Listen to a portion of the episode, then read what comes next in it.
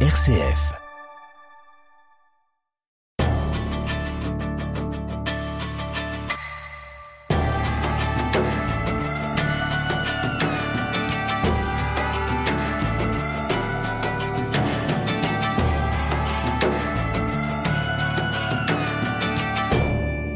Laurent Gounel, depuis votre premier roman en 2008, L'homme qui voulait être heureux, vous avez accompagné des millions de lecteurs de par le monde. Vos livres sont traduits en 45 langues.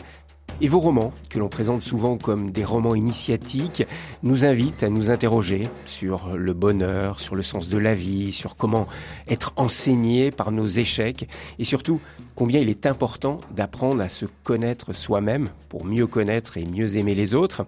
Alors je suis heureux de vous recevoir, euh, Laurent Gounel, pour comprendre comment euh, l'enfant timide, apeuré que vous étiez, le jeune homme chargé d'études financières, malheureux dans son travail, est devenu l'un des auteurs phares de ce que l'on appelle aujourd'hui le développement personnel? Mais d'abord, Laurent Gounel, j'aimerais vous poser d'entrée de jeu une question que je pose de temps en temps à mes invités, mais toujours en fin d'émission. Pour vous, aujourd'hui, vous qui avez tant réfléchi, tant écrit autour de cette question, pour vous, quel est le sens de la vie? C'est une question que, je me pose régulièrement euh, depuis l'âge de 23 ans à peu près. Euh, et ma réponse évolue au fil du temps. Je vais, vous donner ma, réponse du jour, euh, qui sera peut-être pas la même dans, une semaine ou dans, un mois. Euh, Aujourd'hui, je pense que la vie, en fait, quand on prend un peu de recul, euh, notre, notre vie est incarnée. C'est-à-dire nous avons, nous avons un corps. Et qu'est-ce que nous permet cette vie incarnée? Eh bien, elle nous permet d'agir, elle nous permet de, réaliser des choses. Donc, je pense que l'un des éléments de réponse à la question du sens de la vie est lié à nos actes, finalement, ce que nous faisons au cours de notre vie. C'est intéressant que vous me répondiez par l'action, alors que on peut penser que vous êtes beaucoup dans le développement personnel, la transformation intérieure. Et votre oui. réponse, c'est l'action. D'autant plus que je suis pas un homme d'action. je dirais même que je que l'action me coûte. Euh, moi, je suis plutôt un contemplatif. Euh, je suis plutôt dans la, la relation. Et agir, c'est quelque chose qui me demande un effort, mais vraiment. Même euh, le fait de me lever, euh, prendre un, euh, prendre un dossier ou un livre, ça, ça me coûte, quoi, vraiment. Quoi. Donc c'est parce que c'est un défi qui va vous emmener à vous transformer que c'est important pour vous et que c'est même essentiel? Non, c'est vraiment le fruit de ma réflexion. Je, en fait, je crois que l'âme perdure. Je pense que l'âme n'est pas un, un sous-produit du cerveau, j'en suis vraiment convaincu. Et si l'âme perdure, à ce moment-là, la question est pourquoi est-ce qu'elle s'incarne? Il y a un élément de réponse qui me semble logique, mais une fois plus, je peux évoluer dans ma réponse, est, est l'action, parce que finalement, c'est ce que nous permet notre corps d'agir. En revanche, la question se pose à nouveau à ce moment-là, mais, pourquoi agir et quel type d'action? Et là, je crois que chacun de nous a une mission sur Terre. Je pense qu'on vient pas par hasard. Voilà, on vient passer quelques décennies, hein, peut-être 100 ans si on est en forme, pour faire des choses et je crois que chacun de nous est, est là pour une chose. Une mission. Vous ouais, une mission. ce mot Oui, oui, oui, je pense. Je pense, je pense que chacun a une mission et qu'on a, on a en nous les compétences, on peut même dire les, les talents pour la réaliser. Beaucoup de gens s'en rendent pas compte parce qu'ils se sont retrouvés, bah, comme moi, à un certain moment quand j'étais jeune sur des rails. Hein.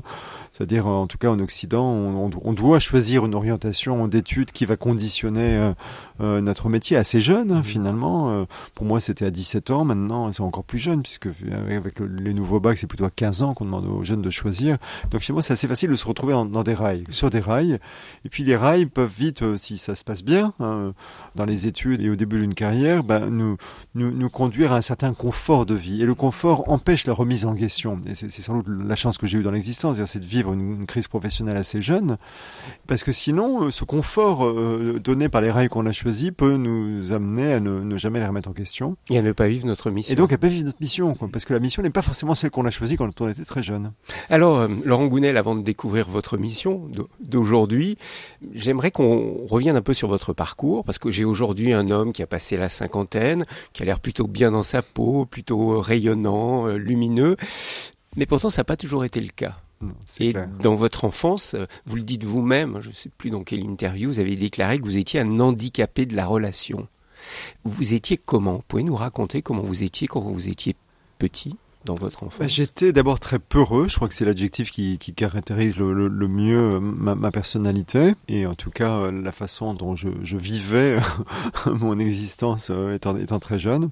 Donc un peu assailli de multiples peurs. Donc à peu près tout me faisait peur, mais surtout, surtout les autres. C'est-à-dire les autres étaient ma, grande peur. Et donc quand j'étais enfant, j'avais peur des autres enfants, j'avais peur même physiquement. Dans la cour de récréation, j'avais peur qu'on me casse les figures, mais aussi je savais pas me comporter avec les autres. Je savais je savais absolument pas aller vers les autres. Donc euh, je crois que vous êtes allé une fois ou deux à un anniversaire, mais même cela vous faisait peur. Hein. C'est ça, voilà. J'ai dû faire deux anniversaires dans toute mon enfance, mmh. c'est ce qui est dingue. Moi, un peu de recul, ce qui est le rêve de beaucoup d'enfants, ils adorent ça. Vous, ça vous faisait peur Non, non, mais ça me faisait peur. Quoi. Donc, euh, donc je restais vraiment renfermé dans dans ma coquille euh, sur moi-même à la maison. Quoi ce qui n'a pas aidé évidemment. Pourquoi vous aviez une, une famille étouffante ou très autoritaire, un père très autoritaire Alors j'avais un père euh, exigeant, mais son exigence se portait essentiellement sur l'école.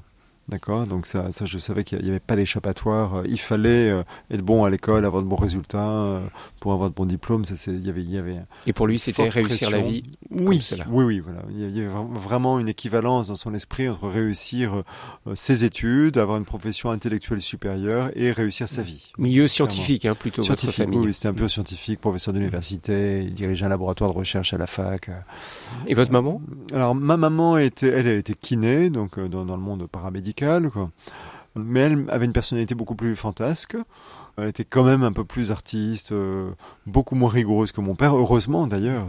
Mes parents étaient un peu deux extrêmes dans ce domaine, donc j'ai bénéficié des deux, je crois. Et alors cette peur, elle viendrait d'où, vous savez? Ben, Je pense que euh, d'abord, elle vient de ma personnalité. Chacun de nous, on, on, a une problématique qui est un peu le noyau de notre personnalité. Alors pour moi, c'est la peur, pour d'autres, ça va être la colère, pour d'autres, ce sera une problématique euh, d'image ou d'identité, qui suis-je, etc. Donc moi, c'est la peur, je l'ai pas choisi, c'est comme ça. Après, c'est plus ou moins marqué et d'ailleurs, un travail intéressant dans la vie est, de se libérer de ça, donc de, connaître sa problématique pour pouvoir s'en libérer, se libérer de sa colère si on est dans, la colère, se libérer du regard de l'autre si on est dans l'image. Et puis pour moi, ça, mon travail a été de, de me libérer de mes peurs. Visage, l'expression de l'être. Laurent Gounel, pour vous libérer de vos peurs, il a fallu du temps. Et comme vous nous l'avez dit, vous avez été d'abord un enfant... Euh, très sage, hein, qui écoute euh, papa surtout. Vous avez fait des, des bonnes études. Vous pouvez nous expliquer rapidement ces premières années de votre vie, on va dire jusqu'à 23 ans, puisque on a l'impression que c'est le chiffre qui a été un déclencheur. Qu'est-ce qui s'est passé dans, dans, vos études et jusqu'à 23 ans? Eh bien, euh, ayant conscience de mes peurs, je me planquais. Donc je me mettais à l'abri de toutes ces sources euh, de, de danger, en tout cas perçues comme telles. Quoi danger réel ou potentiel. Donc euh, voilà, je restais beaucoup à la maison. Je, je, vraiment, je, je, me planquais et ça a été même jusqu'au choix de mes études, puisque ça a été inconscient, mais je me suis rendu compte plus tard. Finalement, j'ai choisi des études financières, économiques et financières, pas pour, en raison d'une appétence particulière pour ces domaines, mais parce que je me disais, bah, je vais aller avoir un poste dans un bureau où j'étudierai des chiffres et je verrai personne. Une sorte d'expertise comptable. Vous étiez. Voilà. Je, initialement, je me destinais une expertise comptable. Finalement, je me suis retrouvé dans le monde de l'entreprise où j'étais cadre financier, mais euh, dans les chiffres. Voilà. Arrive 23 ans, euh, en effet, je, donc je me retrouve en poste et là, je réalise que oui, c'est intéressant intellectuellement de manier les chiffres, mais en même temps, euh, c'est pas trop mon truc. Et, en fait, ma place n'était pas là. Je le voyais parce que je pouvais observer des collègues qui eux s'épanouissaient dans ce domaine, mais c'était pas mon cas. Donc vraiment, je m'étais fourvoyé dans une voie qui n'était pas la mienne. Qu'est-ce que vous auriez aimé faire? Vous aviez bien enfant, voilà, vous, vous venez de publier un livre sur les intuitions. Quand vous étiez enfant ou adolescent, vous aviez bien une intuition sur ce que vous vouliez faire. Alors, enfant, je souhaitais devenir garde forestier, parce que j'étais très, très attiré par la nature, je le suis toujours d'ailleurs. Et puis, adolescent, je voulais devenir psychiatre. Pourquoi vous n'êtes pas devenu psychiatre? Et en fait, j'en ai été dissuadé par un médecin de famille. ça me semblait rigolo aujourd'hui avec le recul, mais c'était au moment de l'élection de, de, Mitterrand. Donc les, les, socialistes prenaient le pouvoir pour pour la première fois sous la Ve République, si je dis pas de bêtises. Et il y avait beaucoup de, de, de peur et de fantasmes par rapport à ça dans, dans, dans, une bonne partie de la population. Et, et notamment ce médecin m'a dit ah non non mais les, les, socialistes vont fonctionnariser la médecine, donc tu auras, plus aucun pouvoir, on va tout te dicter euh, et, et, tu, tu, tu seras pas libre et ta vie sera pas drôle. C'est incroyable, incroyable, la hein. puissance de la parole d'un d'un proche de vos Ah, parents oui, oui. qui a complètement orienté votre vie différemment. Mais oui, il, il m'a fait peur. Alors en même temps, c'était peut-être facile puisque ma personnalité est orientée sur la peur. Donc le fait de me présenter un danger, évidemment, euh, ça a accroché. Quoi. Et, et en effet, j'ai bifurqué. C'est intéressant parce que psychiatre, c'était aider les autres. Oui. Et on a l'impression que c'est aujourd'hui quelque chose qui vous anime en tant qu'écrivain. Et puis c'est ce que, on va le voir, vous avez fait ensuite dans votre deuxième vie professionnelle, aider les autres. Ça vous habitait déjà tout petit ce désir? Alors, pas consciemment. C'est-à-dire, je n'ai pas souvenir, si je veux être vraiment honnête avec moi-même, de, de m'être dit à l'époque, oh, je vais devenir psychiatre pour aider les autres. Et d'ailleurs, peut-être c'était Pour vous aider pour, pour me vous-même. guérir moi-même. Voilà, exactement, c'est possible. Qu'est-ce qui s'est passé? Allez, à 23 ans ou un peu après 23 ans, là vous êtes en entreprise, vous êtes dans les chiffres et Oui. vous n'êtes pas heureux, vous vous rendez compte que c'est pas votre voie. oui. Qu'est-ce qui se passe à Ben, ce je, moment-là? je- je suis très malheureux euh, je, et je réalise que je ne pourrais pas tenir 40 ans ce- dans, dans ce genre de poste. quoi. C'est pas possible. J'arrivais même pas à me forcer pour faire ce que j'avais à faire. Donc, donc j'avais de mauvais résultats.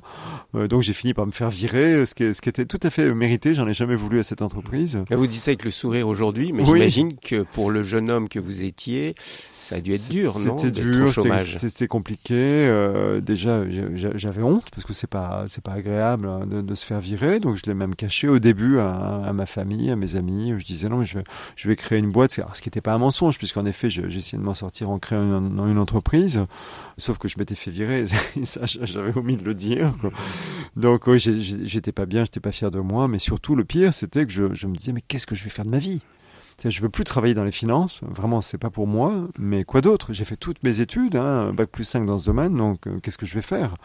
Et là vraiment j'étais bien embêté, donc je me suis un peu secoué, j'ai essayé de créer une boîte dans le domaine de l'import-export, euh, ça n'a pas marché parce que c'était pas plus ma place, quoi.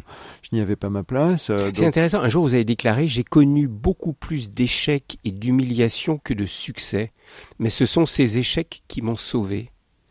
Oui, parce que finalement, quand on prend du recul, eh bien, je peux me dire que je, la, pire des choses qui aurait pu m'arriver, ça aurait été de faire des efforts pour me maintenir à mon poste finalement. Et j'aurais pu faire toute ma carrière comme ça, en n'étant pas heureux, en me forçant d'aller travailler le matin, faire des choses que je n'aimais pas. Et finalement, le fait que, que je me sois fait virer, c'était un cadeau inouï. Pourquoi? Parce que ça ça m'a conduit à me poser des questions. Déjà, ça m'a obligé à changer. Et ça m'a co- conduit à me poser des questions que je, me, je ne me serais peut-être pas posées, à savoir qu'est-ce que je veux faire de ma vie, qu'est-ce qui est important pour moi dans l'existence, qu'est-ce qui finalement est motivant pour moi, qu'est-ce qui est enthousiasmant. Mais vous dites ça aujourd'hui avec le recul, mais au moment même, ça devait être terrible. Vous, Ah avez, oui, j'ai- vous avez vécu une dépression. J'ai vécu une dépression, Alors, pas une grosse dépression, hein, j'ai pas été hospitalisé, mais, mais une dépression quand même. Et c'était dur, oui, c'était dur. J'ai un peu le sentiment d'avoir euh, touché le fond du trou. Et en même temps, ça a été salutaire, ça aussi. Là, Il y a eu, d'autres effets tout à fait surprenants, par exemple. Mais ça, je l'ai compris après m'être formé en psychologie, quand j'ai quand, pu mettre des, des, des noms sur les choses. En fait, je me suis désidentifié de mes actions. Ce que j'entends par là, c'est que tout le monde peut avoir tendance à un moment donné à croire qu'il est sa profession. Vous voyez, alors surtout si vous avez une profession valorisante, parce que c'est intéressant par rapport au regard des autres. Donc si vous êtes, je sais pas, médecin, avocat, vous pouvez dire je suis médecin, ou je suis avocat, ou je suis journaliste, parce que ce sont des professions valorisantes. Et du coup, vous pensez que les autres vont vous aimer pour ça. Voilà, c'est un travers dans lequel beaucoup de gens tombent. Donc ils s'identifient à leur métier. Et moi, ce que j'ai découvert à travers euh, mes échecs professionnels, c'est que finalement, bah, je ne suis pas ce que je fais. Quoi. Et comment j'ai découvert? Parce que bah, j'ai réalisé que mes amis m'aimaient toujours quand j'étais au chômage. euh, Et après, mes, mes échecs dans mes tentatives vaines de, de créer des, des, des, des entreprises, euh, voilà, au bout d'un moment. c'est intéressant ça, parce que c'est le regard aimant de l'autre qui vous a sauvé quelque part. Oui, Parce que ouais. souvent, on est préoccupé par le regard des autres. Oui. Et ce regard des autres nous fait peur. Oui, et on peut croire à tort, mais sans le savoir, c'est une illusion qu'on nous aime pour nos qualités, pour nos, pour nos, nos actions, pour ce qu'on fait, pour ce qu'on réussit, et donc Pour nos titres, pour, pour nos notre, titres, euh, nos résultats, surtout. Et, et en fait, non. Et, et quand on se retrouve en situation d'échec euh, profond et répété, bah, on, on réalise qu'en fait, nos proches nous aiment toujours, que ce soit notre famille ou nos amis. Mhm. Et donc, on réalise qu'en fait, notre valeur est tout à fait indépendante du résultat de nos actions. Et ça, quand on réalise ça, mais ça vous donne une liberté extraordinaire dans la vie, parce qu'à ce moment-là, vous n'êtes pas obligé d'avoir un poste valorisant, vous n'êtes pas obligé de réussir tout ce que vous entreprenez, que ce soit des projets professionnels ou personnels d'ailleurs. Mhm. Vous comprenez que votre valeur, elle est indépendante de ça. Mais Laurent Gounel, qu'est-ce qui fait que certaines personnes en phase dépressive vont rebondir ce qui a été votre cas, et que d'autres personnes n'y arrivent pas? Ça, c'est assez, c'est assez mystérieux. J'ai, pas de réponse toute faite. Et puis, je, je, je, ne suis pas psychiatre, même si j'aurais pu l'être. Mhm. je suis pas psychiatre. Donc, euh, je vais vous donner une réponse qui est vraiment mon sentiment et, et qu'il faut pas prendre pour argent comptant. Moi, mon sentiment est que assez souvent, les personnes déprimées, et sans doute que c'est nécessaire pour traverser une phase euh, difficile, prennent des médicaments. Mais les médicaments, c'est une béquille, mais ça va pas aider. Ça, les antidépresseurs, c'est parfois nécessaire, hein, sinon on peut commettre des actes graves et irréparables, on le sait bien. Mais en même temps, euh, on peut aussi en devenir dépendant. Et si on dépend d'un médicament, eh ben finalement, euh, on ne va pas se poser les questions qui nous permettent d'en sortir. C'est à un moment donné, c'est utile quand même de se sentir mal euh, et de se sentir vraiment au fond du gouffre, parce qu'à un moment donné, il faut, je crois qu'il faut toucher le fond pour pouvoir rebondir. Et si des médicaments euh, nous empêchent de toucher le fond, bah, je pense qu'on peut jamais rebondir et donc on va continuer de rester entre deux eaux comme ça et, mal. Quoi. Donc, euh, mais, mais je suis pas en train de dire à cesser vos médicaments à ceux de nos auditeurs qui, voyez, qui seraient sous traitement parce que je, je, sais que ça peut être utile. Mais en tout cas, c'est intéressant d'avoir à l'esprit que ce n'est qu'une béquille. Ce n'est pas la solution. La solution, quand on a des problèmes, quand, euh, psychologiques, quand on a une souffrance professionnelle, ce qui était mon cas, la solution, c'est de se faire aider, c'est d'en parler, c'est d'avoir euh, des séances de psychothérapie. Et ça, ça, ça peut nous aider à un moment donné pour en sortir. Laurent Gounel, ce qui vous a aidé, vous, à vous en sortir dans cette période difficile de votre vie, ça a été le développement personnel. Mais vous y êtes donné à fond. Là, vous avez vraiment étudié euh, et, et, vécu euh, vraiment beaucoup d'expériences différentes dans le développement personnel et vous en avez fait votre métier pendant une quinzaine d'années. Oui. Avant tout, de devenir l'écrivain que vous êtes. Tout à fait. D'abord, il faut préciser que j'étais euh, dans l'incapacité de pousser la porte d'un psy pour m'aider, alors que je viens de dire à l'instant que c'est pourtant très utile. Pourquoi? Parce que culturellement, dans ma famille, les psys, c'était pour les fous. Quoi. Donc évidemment, je me considérais pas comme fou, euh, donc c'était hors de question d'aller voir un psy. Du coup, j'ai cherché à résoudre mes problèmes par moi-même, en me documentant, donc par mes lectures d'abord. Donc j'ai énormément lu des livres de développement personnel, de psychologie, pour comprendre ce qui se passait en moi, pour mieux me connaître. Et puis, bah, j'ai réalisé que c'était quand même super intéressant et même assez passionnant. Donc je me suis pris de passion pour ce domaine. Notamment la, la PNL. Hein. Alors la PNL, c'était le point d'entrée pour moi. Programmation, programmation neurolinguistique. Voilà, c'est rattaché aux sciences cognitives. Hein psychologie euh, cognitivo-comportementaliste. Donc ça rassure le fils de scientifique que vous étiez. voilà, c'est ça. Il... scientifique. Oui, oui, même si euh, à l'époque en France c'était assez décrié. Hein. À mm. l'époque en France, on était encore très scotché à la, la psychanalyse. Mm. Ça, ça venait des États-Unis, du Canada, la Voilà, ça venait des États-Unis. Euh, mais moi, j'étais attiré par ça. Pourquoi? Parce que c'était des thérapies brèves et moi, je cherchais à aller mieux rapidement. Mm. J'avais pas du tout envie de passer 15 ans sur, sur un divan, vous voyez. Je cherchais des réponses, des réponses concrètes et même des techniques. Et, ça a marché en l'occurrence. J'ai vraiment trouvé des réponses, euh, des, des, des, solutions pour aller mieux. Et puis donc me... ça vous a aidé personnellement, mais vous oui. avez eu envie d'en faire votre métier. Vous? Mais en fait, je, je trouvais ça tellement passionnant. Vous savez, quand, quand, quand je prenais des, des cours de, de, de finance euh, auparavant sur les bancs de la fac, j'avais l'impression d'apprendre la finance. Mais là, quand je prenais des cours de, parce que je me suis formé ensuite, des cours de psychologie, de PNL, de tout ce que vous voulez, euh, et bien en fait, j'avais l'impression de me former à la vie de découvrir la vie. C'est juste incroyable, c'est pas la même chose, c'est un peu plus excitant, vous l'avouerez. et donc évidemment, Balzac disait euh, le bonheur c'est de faire de sa passion son métier. Et donc j'ai au bout de quelques années comme ça de, de, de formation, bah, j'ai eu envie d'en faire mon métier.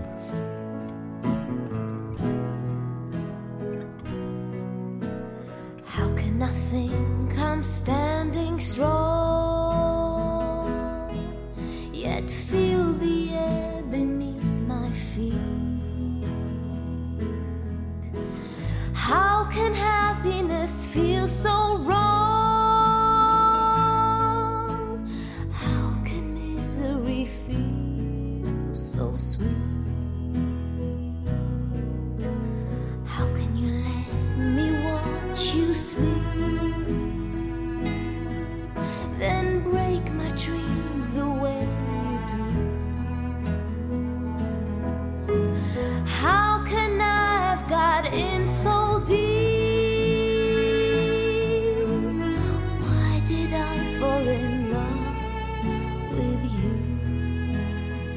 Laurent Gounel, comment avez-vous démarré, je dirais, votre vie d'écrivain? Qu'est-ce qui a été le déclic entre, on va dire, le, le coach, puisque pendant une quinzaine d'années, vous avez été coach, surtout formateur. Consultant et formateur, surtout. Ouais. Consultant et, et formateur en, en, développement personnel, en accompagnement psychologique. Et puis, En 2006, je crois, Oui. vous écrivez votre premier roman. Vous avez 40 ans. Qu'est-ce qui vous a donné envie de passer, je dirais, de l'enseignement, euh, de l'accompagnement à l'écriture C'est un Euh, vieux rêve C'était qu'est-ce que Alors, c'était pas du tout un vieux rêve. J'écrivais beaucoup, mais professionnellement, des, des- des rapports euh, psychologiques, des choses comme ça. J'aimais, écrire, mais euh, j'ai jamais rêvé de devenir écrivain et encore moins euh, romancier, je dirais. Non, en revanche, mon, mon appétence pour le partage, qui se manifestait en tant que consultant et formateur déjà, eh bien était limitée, puisque moi, quand, j'animais des groupes de formation, j'avais des groupes de, de 10 personnes, 10, 15 personnes dans le meilleur des cas. Sauf que moi, j'avais, euh, pendant toutes mes années de, de, formation et de même de, parcours un peu initiatique, où j'ai eu une période de ma vie où je, voyageais à travers le monde pour me trouver des mentors quelque part. Je cherchais à, à m'abreuver auprès de sages et de gens qui pouvaient m'apporter quelque chose pour me faire avancer dans la vie. Donc j'ai énormément reçu à toute une période de mon existence et au bout d'un moment, quand on reçoit beaucoup, je crois qu'on chacun peut réaliser que ben, il n'est pas possesseur du savoir, qu'on peut pas garder les choses pour soi. Quoi. Ce qui est utile, il faut absolument les partager. quoi. Mais Laurent Gounel, vous auriez pu écrire des essais sur les différentes techniques de développement personnel. Mm. Vous écrivez un roman, et un roman qui porte ce titre, L'homme qui voulait être heureux. Et c'était vous, non, l'homme qui voulait être heureux Alors oui, c'est un peu l'histoire de ma vie en effet, et en même, Même temps, si c'est pas autobiographique Non, du tout, c'est un roman. Hein. C'est pas du tout autobiographique. Mais il y a des éléments roman. quand même autobiographiques dans ce roman. Oui, no- notamment dans la personnalité du héros, quoi, qui est quand même très proche de la mienne. quoi. Mais, mais en tout cas, mon intention en prenant la plume euh, était de transmettre ces choses en me disant voilà, c'est utile pour tout le monde. J'ai reçu des choses, mais ces enseignements ne m'appartiennent pas. Ils appartiennent à l'humanité, finalement, on pourrait dire. Et donc, il faut les diffuser. Et comme ça s'apprend pas sur les bancs de l'école, il faut que je, je trouve un moyen vulgarisateur de, de transmettre ça à tout le monde. pour Et le monde- roman est un bon moyen vulgarisateur? Ben, le roman, oui, euh, et, et surtout le roman a, un pouvoir métaphorique que n'a pas le, le guide ou l'essai. L'essai, il va s'adresser à la tête, au mental. Le roman s'adresse au mental, mais il s'adresse aussi au cœur quelque part. Et puis les idées sont incarnées. Et moi, dans, dans la vie, les, les idées m'intéressent quand on, on peut en faire quelque chose et quand elles s'inscrivent dans, dans, dans, dans- dans la vie. Et c'est le cas dans un roman. Dans un roman, ben, on crée des personnages. Des personnages, ils vont rencontrer des situations, être confrontés à un certain nombre d'événements et ils vont vivre quelque part. Et Je, je me suis demandé quand même, Laurent Gounel, si il y avait un lien entre la mort de votre père, la mort, je crois, de l'un de vos meilleurs amis à ce moment-là. Alors vous avez, vous avez tout à fait raison Thierry. Euh, ce lien, euh, ça je l'ai analysé après coup, mais je crois que c'est, c'est- ce lien c'est une prise de conscience de notre mortalité. C'est-à-dire, moi ça me tenait à cœur euh, d'écrire pour transmettre, mais je procrastinais parce que d'abord je n'étais pas sûr d'être capable d'écrire un roman, et puis, puis j'avais toujours plus important à faire, le croyais-je. Sauf que en effet en 2006 je perds mon père et quelques mois plus tard mon meilleur ami. Et je crois que j'ai pris conscience de, notre, de ma mortalité, du fait que il faut pas attendre dans la vie pour faire ce qui nous tient à cœur. Et moi, ça me tenait à cœur d'écrire pour partager, donc j'ai pris la plume à ce moment-là. C'était pas que vous étiez libéré quelque part du regard de votre père sur vous, mais c'était vraiment la prise de conscience de finalement la fragilité de l'existence. Alors, il y a peut-être un peu de ça aussi. Ce qui est vrai, c'est que mon père était un, scientifique pur et dur, et, et pour lui, euh, les, les sciences humaines et la psychologie étaient des sciences molles, quelque part. Enfin, il l'a, il a jamais formulé comme ça, mais, mais c'est clair qu'il devait le penser, quoi. Il est un peu déçu que son fils se soit orienté vers le développement Alors, personnel. Sans doute, mais en, en même temps, bon, il a, il a quand même assisté à ma dépression, et, et je sais que ça l'avait beaucoup inquiété, donc Mhm. il devait être aussi rassuré que j'ai trouvé ma voie, quoi. Ce qui est incroyable dans votre histoire, Laurent Gounel, c'est que vous n'aviez jamais écrit de roman, vous connaissiez absolument pas le monde de l'édition, Non, pas du tout, en effet. et on a l'impression que pour ce premier roman, tout fut facile. Vous avez trouvé une éditrice en combien de temps? Une quinzaine? En 15 jours. 15 jours. Un public avec le premier roman. Oui. Vous savez, vous avez vendu à combien d'exemplaires au Le premier roman, oh là là, je sais pas, mais un, million cinq cent mille exemplaires peut-être. Ce qui est énorme pour un premier roman, parce qu'il est très très rare. Vous avez été traduit en 25 langues pour ce roman, et tout de suite, comment avec du recul, vous comprenez cela? Parce que ce qui vous est arrivé, c'est, euh, entre guillemets, soit un conte de fées, soit quelque chose d'exceptionnellement rare. Oui, mais je ne le savais pas à l'époque parce que vous l'avez dit, je connaissais rien au monde de l'édition. Et c'est peut-être aussi ce qui a permis euh, le succès du roman. En fait, je pense qu'il y a deux choses. D'abord, j'étais parfaitement aligné, aligné par rapport à ma volonté de transmettre. C'est-à-dire, j'ai pas écrit pour moi. Vous savez, quand, on écrit, vous êtes bien placé pour, pour le savoir en tant que journaliste, on peut avoir plein d'intentions différentes à l'esprit, qui sont toutes valables d'ailleurs. Mais moi, j'en avais une seule qui était de transmettre. Donc j'étais parfaitement aligné par rapport à ça. J'ai pas écrit pour moi, j'ai écrit pour transmettre. Et pas pour faire un best-seller. Ah non, vraiment pas. En revanche, en revanche, alors même si j'employais pas le terme, mais ça me semblait naturel que le livre que j'étais en train d'écrire euh, touche son public. euh, Vous n'étiez pas étonné du succès? mais en fait, j'étais pas du tout étonné du succès. J'étais très naïf quand même.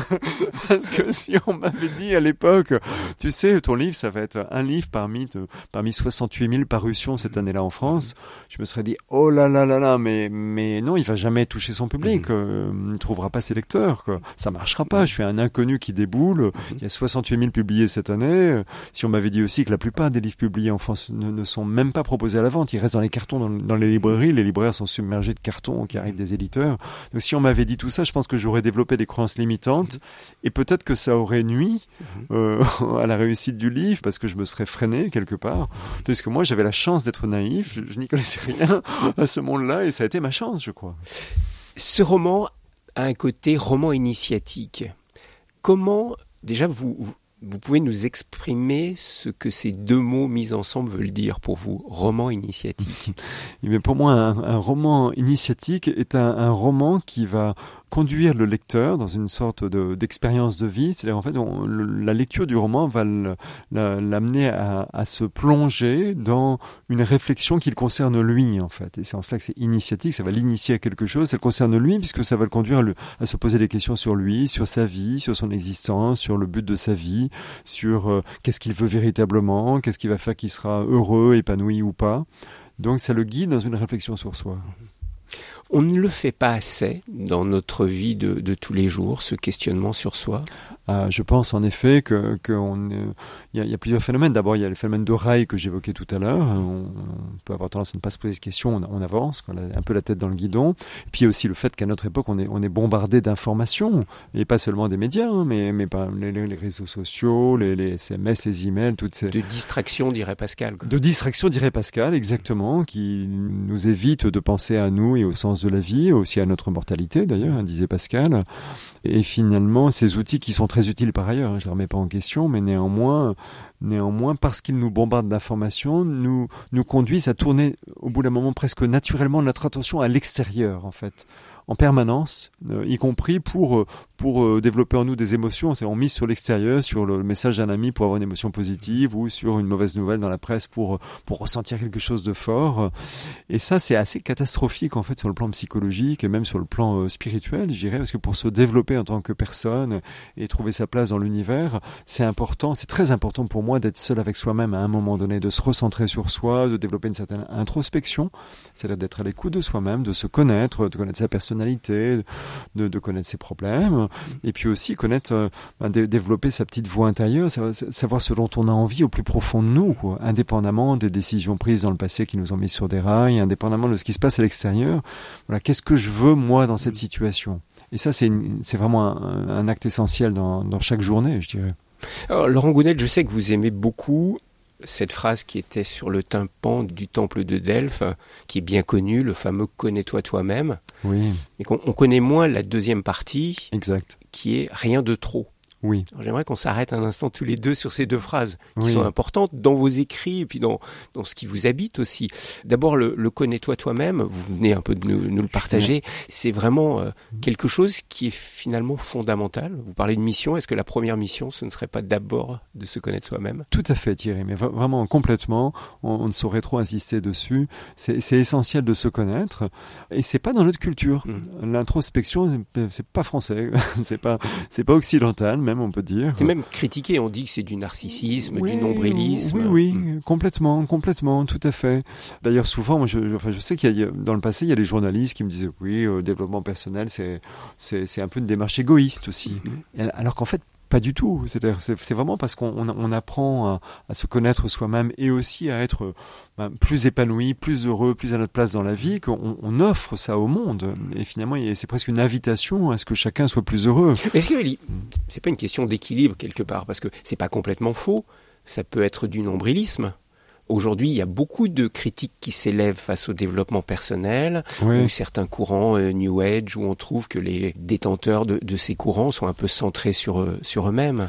Oui, alors c'est Il vrai. n'y a pas des risques de dérive Alors, justement dans le développement Il y a de personnel. ça aussi complètement, mais c'est comme dans tous les domaines. hein. Vous savez, il dans tous les do- domaines, vous avez des gens compétents et, et des gens qui ne le sont pas. Vous avez des gens intègres et vous avez des charlatans. Donc le développement personnel n'y échappe pas. C'est vrai dans la presse aussi. hein. Il, y a, il, il il il il y a une presse qui élève, qui informe, et puis il y a la presse qui a niveau. Quoi. Et on peut pas remettre en cause la presse dans son ensemble parce qu'il existe une presse qui a niveau. Quoi. Dans le développement personnel, oui, oui, il y a des, il y a des dérives, il y a, il y a de tout en fait. Il y a vraiment de tout. Quoi. Mais je dirais que globalement, le solde est positif. C'est là qu'il y a quand même beaucoup de gens qui sont bien intentionnés et qui apportent quelque chose aux autres. Et en tout cas, ce qui est certain, c'est qu'une démarche, entreprendre soi-même une démarche de développement personnel est un, cadeau inestimable dans, dans l'existence, quoi. Et notamment via l'introspection. Donc, pour revenir à votre question, bah, voilà, toi-même, connais-toi toi-même. C'est-à-dire, on peut pas faire l'économie de la connaissance de soi. La pire des choses qui puissent nous arriver, je crois, dans, la vie, c'est de passer à côté de sa vie. Et passer à côté de sa vie, c'est ne pas se connaître, c'est de se prendre pour ce que l'on n'est pas. D'où le rien de trop, la, seconde phrase, hein, euh, au tympan du temple Alors de, ça, c'est plus difficile à comprendre. Euh, Mais oui, ce rien alors, de trop, qu'est-ce que ça veut dire moi, je l'interprète, c'est mon interprétation, comme euh, une, une sorte d'identification à, à- voulue par notre ego à, à autre chose que nous-mêmes. C'est-à-dire, en fait, on, on a tous besoin d'être apprécié des autres, d'être reconnu, c'est normal, c'est un, besoin humain. Et pour ça, on peut avoir tendance à s'identifier à des choses qui sont en fait assez éloignées de nous-mêmes. Donc, j'évoquais tout à l'heure euh, euh, d'entrée de jeu l'identification à la profession, où beaucoup de gens vont croire qu'ils sont leur métier. Pourquoi? Parce que celui-ci peut être euh, valorisant. Mais ça s'arrête pas là. C'est-à-dire les gens qui, qui ont un physique, par exemple, valorisant, agréable, peuvent s'identifier à leur physique et croire qu'ils sont euh, leur beauté. D'autres C'est ce que vous appelez nos fausses identités? Des fausses identités, voilà. C'est-à-dire Comme comme c'est difficile de savoir qui on est, on s'accroche à ces choses-là, qui nous donnent une certaine représentation de nous-mêmes. Et ce n'est pas nous. Et ce n'est pas nous. C'est-à-dire, On n'est pas notre métier, on n'est pas notre beauté. euh, On peut aussi s'identifier à son intellect. Il y, a, il, y a, il y a des gens qui vont croire qu'ils existent aux yeux des, des autres par leur culture, par Mhm. exemple. Il y a moyen de le savoir. D'ailleurs, c'est si vous vous sentez un peu amoindri en présence de personnes plus cultivées que vous, Mhm. ou plus, plus belles que vous, si vous vous identifiez à votre beauté, ou, et- ou, ou qui ont un poste plus valorisant, si c'est le cas. Mais le- Et Laurent ça, ça signifie que vous vous, vous identifiez à ça. Quoi. Et vous, donc vous croyez que, que l'autre personne qui est plus dotée de ces qualités va exister plus que vous. mais Laurent Gounel, comment se libérer du regard des autres? Parce que ça, c'est pas facile. Eh bien, je pense qu'il y a, il y a, ma réponse peut sembler paradoxale, mais pour se libérer du regard des autres et par extension pour se libérer de notre ego, finalement, hein, notre ego, c'est cette partie de nous qui a envie d'exister aux yeux, aux yeux des autres en se raccrochant à ces fausses identités. Eh bien, pour se libérer de notre ego, paradoxalement, il faut d'abord, selon moi, développer un ego sain. Donc il faut d'abord développer l'ego pour pouvoir s'en libérer. Parce que dire quand on prend un peu de recul, tout- toutes les, tous les mouvements spirituels du monde, toutes les religions du monde invitent à se libérer de l'ego. Alors on n'utilise pas forcément ce vocable, d'accord, mais elles Si, invitent à ça. c'est- mourir à soi-même. On le retrouve Voilà. vraiment dans toutes les traditions, Oui. que ce soit dans le Oui. christianisme, dans l'hindouisme, dans Exactement. le taoïsme. C'est se libérer de soi-même, mourir à soi-même. Mourir à soi pour Mhm. renaître. Et assez souvent, ces mêmes religions euh, nous y invitent par une répression de l'ego. Et c'est très culturel en France. hein. Moi, quand, quand j'étais petit, euh, quand je prenais la parole, c'est souvent mon père me disait arrête de faire l'intéressant. Vous voyez, c'est ça. Et donc, on, a beaucoup euh, essayé de lutter contre l'ego. Sauf que lorsqu'on lutte contre l'ego, eh bien souvent, on crée des blessures narcissiques qui vont paradoxalement développer l'ego. C'est là plus on, on- on va essayer de, de, de, de réfréner notre ego, et plus il va se développer et, et- et- et vouloir exister. Mais vous voyez, Donc, Laurent Gounel, comme c'est compliqué. Parce Oui. que quelque part, vous nous invitez à nous connaître nous-mêmes, à nous aimer nous-mêmes, et de l'autre, à se libérer de l'ego. Alors comment faire pour tenir les deux? Comment apprendre à s'aimer humblement soi-même et à se libérer de l'ego? Eh bien, en fait, c'est en apprenant à s'aimer et à, apprendre à s'aimer, c'est c'est pas être fier de nos résultats, de nos réussites, de nos succès. Apprendre à s'aimer, c'est apprendre euh, à découvrir notre valeur intrinsèque.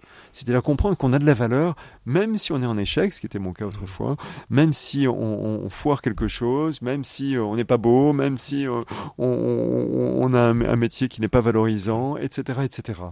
Donc apprendre qu'on a une valeur intrinsèque. On a besoin de rien faire pour être quelqu'un de bien. Et donc apprendre à, à savourer notre, notre beauté intérieure, d'accord Et jusqu'à être intimement convaincu de notre valeur. Alors, Et euh, à ce ouais. moment-là, juste pour finir cette phrase, et après, et après, naturellement, on réalise que, euh, eh bien, en fait, il y a autre chose dans la vie que notre personne. C'est-à-dire, en fait, la démarche, elle n'est pas du tout nombriliste, parce que c'est quand, quand on apprend à s'aimer qu'au bout d'un moment, on va se désintéresser de soi quelque part et se connecter aux autres et se connecter à ce qui nous dépasse. Alors, j'ai envie d'être très concret, Laurent Gounel. Oui. Vous êtes un écrivain à succès, comme l'on dit. Euh, Vous avez beaucoup de lecteurs qui vous suivent hein, depuis euh, votre premier livre. Puis en même temps, vous avez des critiques qui, justement, vous critiquent et vous aiment pas comme oui. Euh, Comment vous vivez ça? Un, le succès déjà, la notoriété.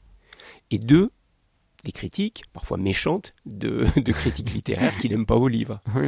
Eh bien, en fait, euh, Sincèrement. Oui, oui, assez- très sincèrement. Alors d'abord, euh, avant même le succès, enfin quand il a commencé à arriver, j'avais à l'esprit le danger que représente le succès, parce que je connaissais ces histoires d'identification de l'ego à ces fausses identités. Donc je savais que forcément en moi, mon ego, parce que j'ai un ego comme tout le monde, forcément en moi, mon ego voudrait s'emparer du succès, parce que c'est hyper valorisant évidemment, et, être dans le succès, être un auteur à succès, Ben, J'imagine que vous êtes touché quand les gens vous disent Oh, mais vos livres m'aident à vivre, vos livres m'ont rendu meilleur, vos livres m'ont sauvé. Enfin, je pense oui, que vous avez et en souvent même des retours comme oui, ça. Oui, j'ai souvent des retours comme ça, et en même temps, je mets une grande barrière par rapport à ça, parce que je sais qu'il y a- il y, a un grand danger de perdition pour moi, quoi, vraiment. C'est-à-dire, je sais que c'est euh, c'est euh, la voie du malheur, quoi. Si je commence à, à me m'auto-glorifier et à et même à ressentir vraiment ce succès et, et ce qu'on peut me dire, bah, je sais qu'après, je, risque d'être très malheureux, parce que pourquoi? Parce que le succès, on sait bien que c'est éphémère dans nos domaines. Ça peut ne pas durer. C'est même statistiquement plus probable que ça ne dure pas plutôt que ça dure. Sauf que si je m'identifie à mon succès, le jour où il va s'arrêter, je vais être très malheureux. Quoi. Mais Laurent Gounel, ça peut aller plus loin que le succès. Vous avez des gens qui peuvent vous prendre pour un gourou, Oui, pour un maître alors- spirituel. Hein, alors je ça, vous je- vois sourire. je- euh, mais vous oui, parce que je- connaître ça, c'est arrivé. Mais ça, je, bah, je le vois bien en séance de dédicace. Mhm. euh, et en séance de dédicace, je suis très ambivalent. euh, Donc, pourquoi? Parce qu'il y a une part de moi qui, est- qui aime les gens, donc j'aime rencontrer les gens. Et puis aussi, bah, évidemment, c'est agréable d'entendre que mon objectif est atteint, puisque je vous ai dit, j'écris, je suis sincèrement aligné dans, dans ma volonté d'écrire pour les autres, pour apporter quelque chose. Donc évidemment, quand les Donc, gens viennent me dire, ça m'a apporté, évidemment, c'est satisfaisant. Et en même temps, je suis souvent très embarrassé, et donc il y a une certaine gêne en moi lorsque effectivement les gens euh, viennent me voir et, et me remercient et, et- et me disent euh, en une phrase qui revient souvent, c'est vos livres ont changé ma vie, par exemple. Et ça, ça m'embarrasse. Et ça m'embarrasse parce que, en fait, je sais bien qu'un livre n'a pas le pouvoir de changer la vie de quelqu'un. Vous voyez, un, un livre, ça peut être un, un, un- un déclencheur. C'est une petite boule de neige, peut-être, qui va dévaler la pente. Et puis après, les gens vont en faire quelque chose. Mais, mais je n'ai changé la vie de personne. Enfin, vous voyez, il faut, faut être lucide à un moment donné, quoi. Donc, je, voilà, je, mes livres ont été un petit déclencheur. Mais je pense que s'ils ont été un déclencheur, c'est que les gens étaient prêts à changer. quoi.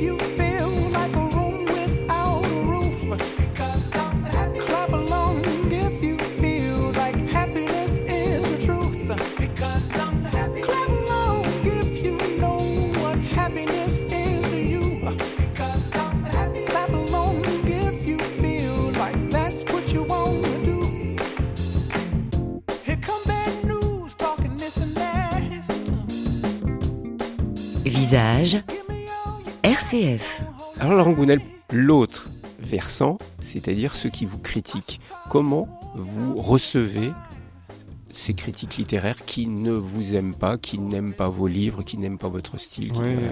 Com- Comment vous le Alors, très honnêtement, au tout début, c'est vraiment euh, lors de la parution de mon premier livre en 2008, la première fois que j'ai lu un, un avis euh, négatif, alors c'était pas tellement des critiques littéraires, puisqu'en fait, c'est pas tellement que les critiques littéraires euh, ont écrit des choses négatives sur moi, c'est plutôt qu'ils m'ont superbement ignoré, je dirais. Donc j'ai pas eu, j'ai pas souvenir d'avoir eu des critiques littéraires négatives. quoi. Mais c'est plutôt qu'ils m'ont ignoré, vous voyez, euh, parce que pour certains, euh, certains critiques germano-pratins. Je dirais un, un auteur qui écrit des, des romans alors qu'il a tout un parcours dans la psychologie, c'est pas un vrai romancier. Quoi. Donc voilà, j'ai j'ai été plutôt ignoré. Non, en revanche, j'ai eu des critiques négatives bah, de la part d'internautes qui sont allés sur des sites web où ils peuvent s'exprimer, et j'ai eu des critiques négatives, parfois même très dures. Et je me souviens que la première que j'ai eue qui était vraiment négative, bah, ça m'a blessé. Ça m'a blessé vraiment, ça m'a fait beaucoup de peine. Surtout que la personne, je me souviens, me prêtait des intentions négatives qui n'étaient pas les miennes. Donc ça m'a fait de la peine. Et puis c'était un soir, j'ai- lu ça, je me souviens, c'est il y a une douzaine d'années. Et puis le lendemain, je me suis réveillé et je me suis dit, oui, mais pourquoi ça m'a blessé? Ça m'a blessé parce que je, suis- je, suis, je suis allé lire ces critiques. Mais pourquoi je suis allé lire ces critiques? Parce que j'espérais au fond de moi lire des choses positives. Il y en avait plein euh, en plus.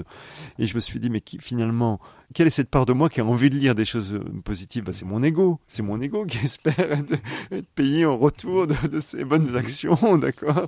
Et donc, euh, qui, qui cherche à lire des compliments. Et je me suis dit, bah, donc c'est la, la critique, c'est la deuxième face du compliment. Donc je peux pas avoir l'un sans l'autre. Donc à un moment donné, il faut que je, sache ce que je veux. Et à partir de là, j'ai cessé en fait de, lire, de lire euh, les commentaires. Alors en général, je, les lis néanmoins à la parution d'un livre sur les premières semaines pour avoir une tendance. C'est utile pour moi de savoir euh, comment les gens ressentent en fait ce, livre. Mais en tout cas, ce qui est certain, c'est que je, ne, ne lis plus les commentaires en espérant y trouver des compliments qui vont nourrir mon ego. Laurent Gounel, comment est-ce que vous êtes passé, je dirais un peu de, je, force le trait, mais de, de la misanthropie, ou du moins de la crainte des autres, à l'amour des autres Puisqu'aujourd'hui, si je vous entends bien, ce qui est important, c'est la relation aux autres, voire c'est l'amour des autres. Comment vous avez fait ce chemin Alors déjà, vous êtes bien renseigné, euh, Thierry, puisqu'en effet, quand j'étais adolescent, je me souviens d'une période où je, je revendiquais ma misanthropie, et en fait, c'était juste une, une façon d'a- d'a- d'adoublir mon, mon malaise et ma peur des autres. Euh, Comme j'avais peur des autres et que je ne savais absolument pas aller vers les autres, ni gérer euh, une relation, bah, c'était finalement plus, plus commode de se, de se dire misanthrope. C'était une façon de se mettre au-dessus des autres aussi, quelque part. Donc là, là, il y a encore de, de l'ego, hein, on, on- on le voit. Ben, en fait, ce que j'ai découvert, c'est que, et ça je l'ai découvert euh, lors de mon échec professionnel dans le monde de l'économie et des finances, ben, j'ai découvert que j'aimais les, les autres, en fait, j'aimais les gens, ce qui était paradoxal pour moi et un vrai problème, parce que j'aimais ce qui me faisait peur. Donc à la fois j'avais très peur des gens, et en même temps je comprenais que je découvrais que j'avais besoin, j'avais besoin des autres. Donc vous êtes forcé à aller vers les autres? Oui, je me suis forcé à aller vers les autres, euh, mais quand, quand, quand on dit ça, j'ai même dû apprendre. Donc je me suis formé à la communication, par exemple. Il y a une période de ma vie, alors j'étais jeune, j'avais 25 ans à peu près par là, et euh, j'appliquais des techniques pour, pour aller. Ça me fait rire maintenant, que ça me viendrait pas à l'idée, bien sûr, mais, mais n'empêche que c'est vrai. J'appliquais des techniques Mhm. pour entrer en relation avec les autres, pour pour avoir de bonnes relations, des techniques de communication qui, qui marchaient assez bien d'ailleurs. Enfin, qui marchaient assez bien. À mon avis, elles marchaient, elles marchaient surtout parce que j'avais la croyance que ça marchait et que ça allait m'aider. quoi. Et donc ça vous aidait parce que donc, vous aviez cette croyance. Parce que- Non, c'est bon d'avoir ces croyances. C'était plutôt ça qui marchait que la technique en elle-même d'ailleurs.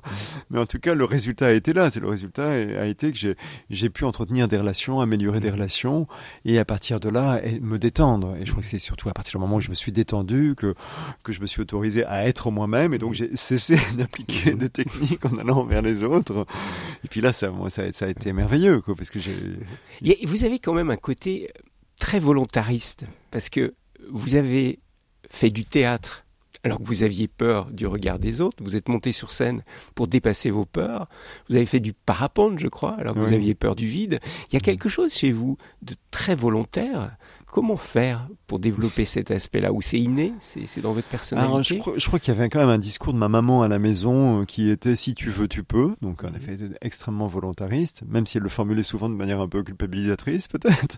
Mais, mais néanmoins, ça, ça, ça a apporté ses fruits. Et puis, il y a aussi une volonté à un moment donné de, de, ma part de, de m'en sortir. C'est-à-dire que j'ai réalisé que si je continuais d'obéir à mes peurs, j'allais avoir une petite vie quoi, qui, qui allait consister à se planquer de tout, se planquer des autres, parce que j'avais peur des autres, mais, mais, mais, mais de tous les dangers. Quoi. Et je me suis dit, c'est pas possible. Quoi. Je, vais, je vais vraiment avoir une, une, une vie inintéressante. Et donc, je me suis forcé, mais véritablement, je me suis forcé à aller vers ce qui me faisait peur, en fait. À aller vers tous les, ce que je voyais comme étant des dangers. Donc, vous l'avez dit, j'ai fait du théâtre alors que, alors que j'a- j'a- j'a- j'a- j'avais peur de parler, que j'étais timide. J'ai même fait de l'improvisation théâtrale. C'est comme ce qui est le plus flippant parce qu'on on peut même pas prise. là. voilà, on peut même pas se raccrocher à un texte. Puis j'ai fait du parapente pour me libérer de ma peur de vide. Et c'est devenu presque une, ob- une obsession dans la vie. Ça, dès qu'une une peur surgissait, il fallait que je m'en libère. Je, je comprends mieux les titres de vos livres, Laurent Gounel. C'est le deuxième, non Ou le troisième Euh, Le jour où j'ai appris à vivre. oui, le troisième, ou le quatrième. ouais. Donc, en fait, vos livres, ils sont quand même euh, très imprégnés de votre expérience. Ah oui, Vous avez ouais. appris à vivre. Oui, oui, on peut le dire. Qu'est-ce que c'est pour vous, aujourd'hui, vivre pleinement Ah, pour moi, vivre pleinement, c'est euh, d'abord apprendre à s'accepter. Je, l'ai dit tout à l'heure, apprendre à s'aimer. Mais mais mais il y a autre chose derrière. Et- l'étape d'après, la, phase d'après, c'est se, libérer un peu de soi, donc euh, ce qu'on peut appeler symboliquement de son ego, parce que la, vraie vie, elle, elle est pas de rester seul avec soi-même. C'est une erreur de croire que la, recherche de bonheur est égoïste. Il n'y a pas de bonheur égoïste. Parce que euh, être seul avec soi-même, avec euh, ses petites réussites, ça rend pas heureux. Ce qui rend heureux, c'est de se dépasser soi-même, se dépasser dans le sens euh, se connecter aux autres et se connecter peut-être même à, quelque chose de plus grand que soi. Alors après, en fonction de ses croyances, on peut appeler ça Dieu ou l'univers ou ce que vous voulez. quoi. Mais pour moi, là, on, on est pleinement dans la vie quand on a appris à s'accepter soi-même, être ok avec soi-même et qu'on a résolu ses problèmes au niveau psychologique pour pouvoir passer à autre chose. Et donc, c'est une autre chose, c'est dans la relation. Ah, mais c'est se connecter aux autres, c'est réaliser que l'être humain est un être de lien. Et c'est dans la relation vraiment qu'on est véritablement heureux, la relation aux autres et la, et la relation à, je pense à l'univers pour rester euh, neutre. Ben, alors justement, parlons de cette dimension euh, spirituelle, parce qu'elle est importante quand même aussi dans vos livres. Alors je ne sais Oui. pas dans votre vie, vous vous situez comment spirituellement? Eh bien, Allez, je, vais, spirituellement. je vais la jouer à la chancelle. Et Dieu dans tout ça, euh, Laurent Gounel. Oui. Bah, à l'origine, moi, même si mes parents étaient tous les deux chrétiens, même de religions différentes, hein, ma mère est catholique et mon, mon père était protestant, mais néanmoins euh, chrétien, ils n'étaient pas pratiquants. hein. On, on allait à, à l'église ou au temple euh, une, une fois par an à Noël, hein, euh, concrètement, donc pas du tout pas pratiquants. Et d'ailleurs, je n'ai pas suivi d'éducation religieuse. Vous avez été quoi Plutôt baptisé catholique ou Alors, protestant j'ai été ou- baptisé protestant Mhm. parce que bah parce que je pense que vous savez pro- les protestants en France sont très très peu nombreux c'est une, c'est une, une infime minorité on est même moins nombreux que les juifs hein. et donc les, les minorités en général ont, ont cette caractéristique qui consiste à avoir peur de disparaître donc je crois que c'est pour ça que c'était très important dans toute la famille de mon père que, que je sois baptisé au temple donc j'ai été estampillé protestant on m'a pas demandé mon avis même si ensuite j'ai passé plus de temps dans ma vie dans les églises je crois que dans les temples c'est même pas je crois c'est une certitude mais ceci étant dit, euh, voilà, j'ai pas eu d'éducation religieuse et, surtout, surtout, euh, mon père était de culture scientifique, hein, vous l'avez, bien noté, et du coup, j'ai quand même hérité d'une vision matérialiste de la vie. C'est là moi très longtemps, euh, j'ai cru que le, un être humain c'était un ensemble euh, d'atomes assemblés en molécules et, et rien de plus, d'accord? Et sauf que quelque part au fond de moi, je sentais qu'il y avait autre chose. Je ne voulais pas croire ça. Et assez jeune, je ne saurais pas vous dire à quel âge, mais assez jeune quand même, j'ai senti que finalement, la vision euh, matérialiste, donc athée de, la vie, était quand même très déprimante, parce que ça veut dire qu'on on ne serait sur Terre que, pour euh, consommer des plaisirs, hein, finalement, et puis après à partir et plus rien, et on redevient poussière et c'est le néant. Et ça, je trouvais cette vision insupportable, et en même temps, j'étais tellement amoureux de la nature, je l'ai évoqué, que euh, quand on est amoureux de la nature, on voit à quel point la, nature est miraculeuse, elle est, elle est bien faite, elle est d'une complexité et d'une beauté inouïe. Quand je dis la nature, je nous englobe nous euh, humains. hein. Le corps humain, c'est quand même inouï de beauté, de complexité. Et je me dis mais c'est pas possible qu'il y ait autant de beauté et de complexité pour rien, quoi, pour que ça redevienne du vide. Pour moi, ça, n'a- ça, ça n'aurait pas de sens. C'est la fameuse question euh, hasard ou nécessité. Pour certains, cet agencement, il est le fruit du hasard, et Oui, pour d'autres, il est le fruit de la volonté ouais. d'un créateur. oui, tout à fait. Et vous, vous êtes plutôt dans hasard ou nécessité?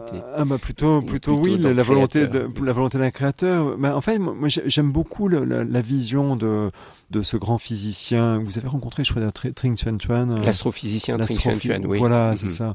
Et, et il, il explique, alors je, je vais forcément euh, mal rapporter ses propos parce que je suis pas physicien, mais il explique qu'en fait, pour que le Big Bang ait lieu et, et donne la création de, de, de planètes et, et que Et surtout la vie sur cette et la terre. vie, la vie sur cette terre, il faut qu'il y ait un, des réglages extrêmement précis. Il y a plein, plein, plein de paramètres. Et pour que tous ces paramètres convergent pour rendre la vie possible sur Terre, en fait, la probabilité pour que ce soit le fruit du hasard, ce qui n'est pas exclu, mais la- cette probabilité, elle est, alors je me souviens plus de- du chiffre, mais elle est telle que, il, il emploie une métaphore, elle est telle que finalement, C'est euh, comme si on c'est prenait comme si on prenait un arc, un arc, je crois, et qu'on tirait une flèche en direction d'une cible euh, postée à l'autre bout de l'univers, aux confins de l'univers, et qu'on on tape dans le mille. Oui, oui. Moi, Voilà. moi, il m'a donné, c'est comme si on prenait les, les lettres de qui constituent un dictionnaire et qu'on les jette au hasard et qu'elles se remettent en place en constituant ce, ce dictionnaire. Ça, Voilà. ça montre encore plus le, le côté improbable de Exactement. cette vie sur Terre et c'est ce qu'il appelle le principe anthropique.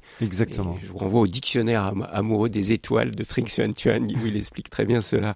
Laurent Gounel, cette dimension spirituelle, elle transparaît dans, dans vos romans, mais vous la rattachez jamais à une religion vraiment, plutôt à une spiritualité.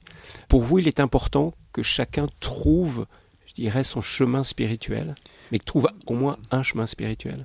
Euh, Je pense, oui. Et la spiritualité, d'ailleurs, c'est quelque chose. de ce point de vue-là, j'ai une vision plutôt euh, extrême orientale euh, qui vous parlera. Je sais, Thierry, euh, bouddhiste ou hindouiste, de, l'expérience. Pour moi, j'attache beaucoup d'importance à l'expérience. C'est vrai dans, la vie, d'ailleurs, sur le plan du développement personnel, mais aussi sur le plan spirituel. La spiritualité, pour moi, c'est plus une question d'expérimenter des choses plutôt que de juste suivre des- les préceptes issus de telle ou telle religion qui va vous dire comment penser, comment, à quelle heure, pourquoi. Et, et d'ailleurs, Jésus lui-même euh, disait, hein, quelqu'un lui pose la, la- la question à un moment donné, et il disait, pour prier, bah, le mieux c'est d'aller seul dans ta chambre.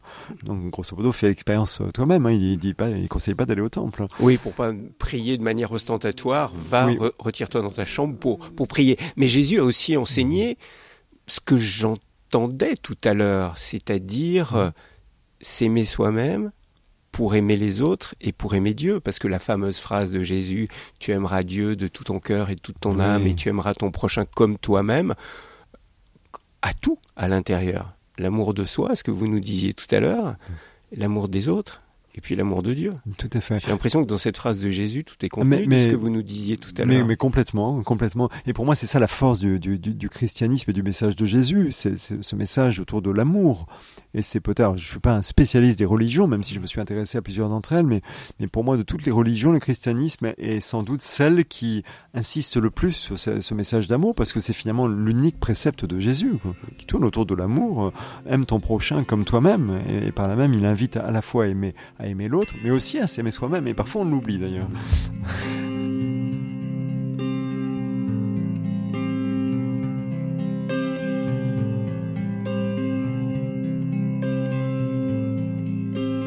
I heard there was a secret chord that David played and it pleased the Lord. But you don't really care for music, it goes like this the fourth, the fifth, the minor fall, and the major lift. The baffled king composing hallelujah.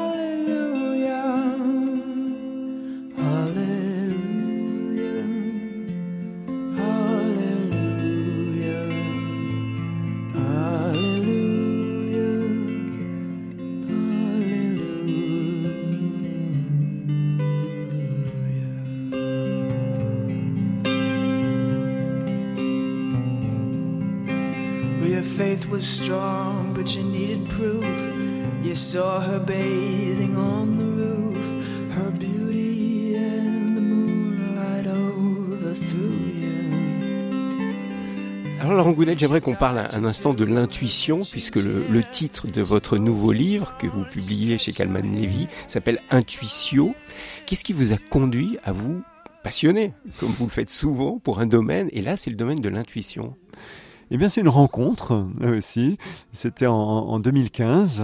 En 2015, à l'issue d'une conférence que je donnais à Paris, il y a il y a un inconnu qui vient me voir et qui euh, me propose de me former à une méthode euh, visant à favoriser l'accès à l'intuition. Une méthode euh, qui s'appelle le remote viewing, ça veut dire euh, visualisation à distance. Et j'avais entendu parler de cette méthode. Je savais qu'elle avait été développée par les Américains euh, euh, du temps de la guerre froide. Notamment par la CIA. notamment voilà par la CIA euh, dans le but de pouvoir identifier des cibles stratégiques euh, soviétiques notamment quoi. donc j'étais très intéressé mais en même temps bon voilà c'est un inconnu qui vient me voir qui me propose de passer trois jours avec lui en tête à tête moi, je suis quand même un peu un peu méfiant quand même je vous ai dit qu'il y avait la peur au cœur de ma personnalité à l'origine d'accord donc il y, y y a quelques restes quoi Mais vous avez vaincu cette peur et du Mais- coup, vous avez vécu cette expérience. Mais voilà, j'ai quand même vécu cette expérience. Je me suis retrouvé avec lui et ça, c'est c'est quand même assez extraordinaire. Donc c'est, ça part du postulat que tout le monde a de l'intuition. Tout le monde a de l'intuition. Et l'intuition, c'est quoi? C'est cette capacité à capter une information qui est non directement accessible par nos cinq sens. Donc c'est pas quelque chose qu'on peut voir, toucher euh, ou, sentir directement, mais néanmoins cette information peut venir à nous. Alors c'est c'est assez troublant, ça peut surgir dans notre esprit, et donc il existe cette méthode euh, développée aux États-Unis à coût de millions de dollars, votée par le Congrès euh, et pendant pendant des décennies. hein. ça a duré très longtemps et c'était classé secret défense. Maintenant ça ne l'est plus, c'est pour ça qu'on y a accès. Donc cette méthode vise à, à développer euh, l'accès à nos intuitions pour pouvoir sur commande, comme ça, d'un claquement de doigts, obtenir une information concernant un lieu, un événement ou une personne. Et alors, euh, ramener à notre vie quotidienne, parce qu'on n'est pas tous des espions, même s'il y a un côté un peu thriller hein, dans votre dernier roman, mais dans notre vie quotidienne, en quoi cette intuition peut nous aider à vivre et à mieux vivre? Eh bien, en fait, euh, elle peut nous aider à mieux vivre parce qu'elle nous invite, là aussi, à une forme d'introspection. Pourquoi? Parce que l'intuition, en fait, de toutes ces recherches qui ont été menées aux États-Unis, ont démontré que l'intuition, elle venait dans notre corps. C'est des choses que l'on va ressentir, voir ou, ou entendre dans notre corps, notamment par des micro-mouvements du corps. La méthode, je la raconte dans le roman Intuitio. hein, le- elle consiste notamment à, à étudier les micro-mouvements de la main. On est en, Une sorte d'écriture automatique. voilà, c'est ça, de, de, de la main. Mais en fait, ça se passe dans le corps. Et ça veut dire quoi? Ça veut dire que pour avoir des intuitions, il faut être vraiment à l'écoute de soi-même. Et d'ailleurs, c'est même le sens de ce mot latin, intuitio, qui signifie pas directement intuition, mais ça signifie euh, l'image réfléchie par un miroir. C'est ça que signifie intuition en latin. Et c'est très intéressant parce que c'est- vraiment no- notre corps est un peu le miroir euh, du monde et de ce qui s'y passe. Et c'est dans notre corps qu'on arrive à, à capter ces fameuses informations qui, qui se passent ailleurs dans le monde, dans un autre lieu et vo- voir un- un- dans, dans une autre époque. Donc l'intuition au quotidien, elle est utile pour chacun de nous puisque elle nous permet de chercher des réponses aux, innombrables questions qu'on est tous amenés à se poser dans la vie, que ce soit des petites questions de tous les jours hein, ou, ou- des grandes questions euh, de l'existence. C'est en nous qu'on trouve les réponses finalement. Et l'intuition nous y invite. Alors Laurent Gounel, pour terminer, quelle est votre intuition sur l'avenir de notre petite planète Terre? Parce qu'aujourd'hui, on est beaucoup dans l'angoisse, il y a beaucoup d'inquiétudes, il y a beaucoup de d'expressions, de, de, de risques planétaires. Vous, quelle est votre intuition pour l'avenir? Vous êtes plutôt inquiet ou vous êtes plutôt confiant? Alors les deux, mon général, j'ai des inquiétudes, j'ai des préoccupations. Je, je vois, je vois quel, quel est le problème. J'ai vraiment ça présent à l'esprit. Et en même temps, j'ai confiance. J'ai confiance dans l'être humain. Et comme j'ai confiance dans l'être humain, j'ai confiance dans, l'éveil des consciences que je vois, en fait, dont on parle assez peu, mais que je vois. Et, c'est pas juste un truc de bobo, hein, parce qu'on pourrait le caricaturer comme ça. Moi, je le vois euh, partout dans le monde. Là, depuis un an, moi, je, voyage plus beaucoup, mais, j'ai vraiment été amené à, voir dans, dans le monde entier, et pas que dans les pays euh, euh, dits développés. Mais il y a cette prise de conscience, il y a- un véritable éveil des consciences. Les gens comprennent que leur comportement euh, n'est pas anodin, que leur choix de consommation n'est pas anodin, que même que nos paroles ne sont pas anodines. D'ailleurs, et que finalement, tout ce que l'on fait euh, sur Terre a un impact, a des conséquences pour les autres euh, et aussi pour la planète. Et il y a, cet éveil des consciences, et donc je vois une évolution positive. Alors, on n'en parle pas beaucoup, mais pourtant, ça se répand. Et, si je devais utiliser une métaphore pour illustrer ça, j'utiliserais celle de, Christophe Chenbeau, qui est le fon- fondateur d'un site culturel, Evan. Et Christophe, il dit finalement, euh, euh, il existe une variété de bambous assez particulière. Si vous mettez, je sais peut-être pas une graine, c'est peut-être un rhizome, je, je suis pas spécialiste en bambou, mais vous mettez ça en terre, hein, vous plantez dans votre jardin, puis vous le voir pousser, ben, vous allez rien voir la première année.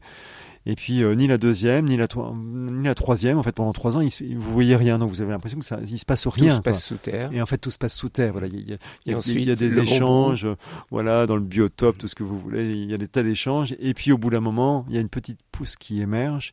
Et là, et là, le bambou, il, il va- prendre 8 mètres en trois semaines. Quoi. Et, et- et je pense que c'est ce qui va se passer sur Terre. Eh bien, nous verrons. Nous verrons ça, je l'espère. Laurent Gounel, cette transformation positive euh, de notre euh, planète. Merci beaucoup. J'étais ravi de, de vous rencontrer. Je renvoie bien sûr à, à, votre, à vos livres. Combien? 8 aujourd'hui? Oui, vite. Hein, 8. Et notamment au dernier, Intuitio, que vous venez de, de publier chez Calman Levy. Merci. Merci beaucoup, Thierry.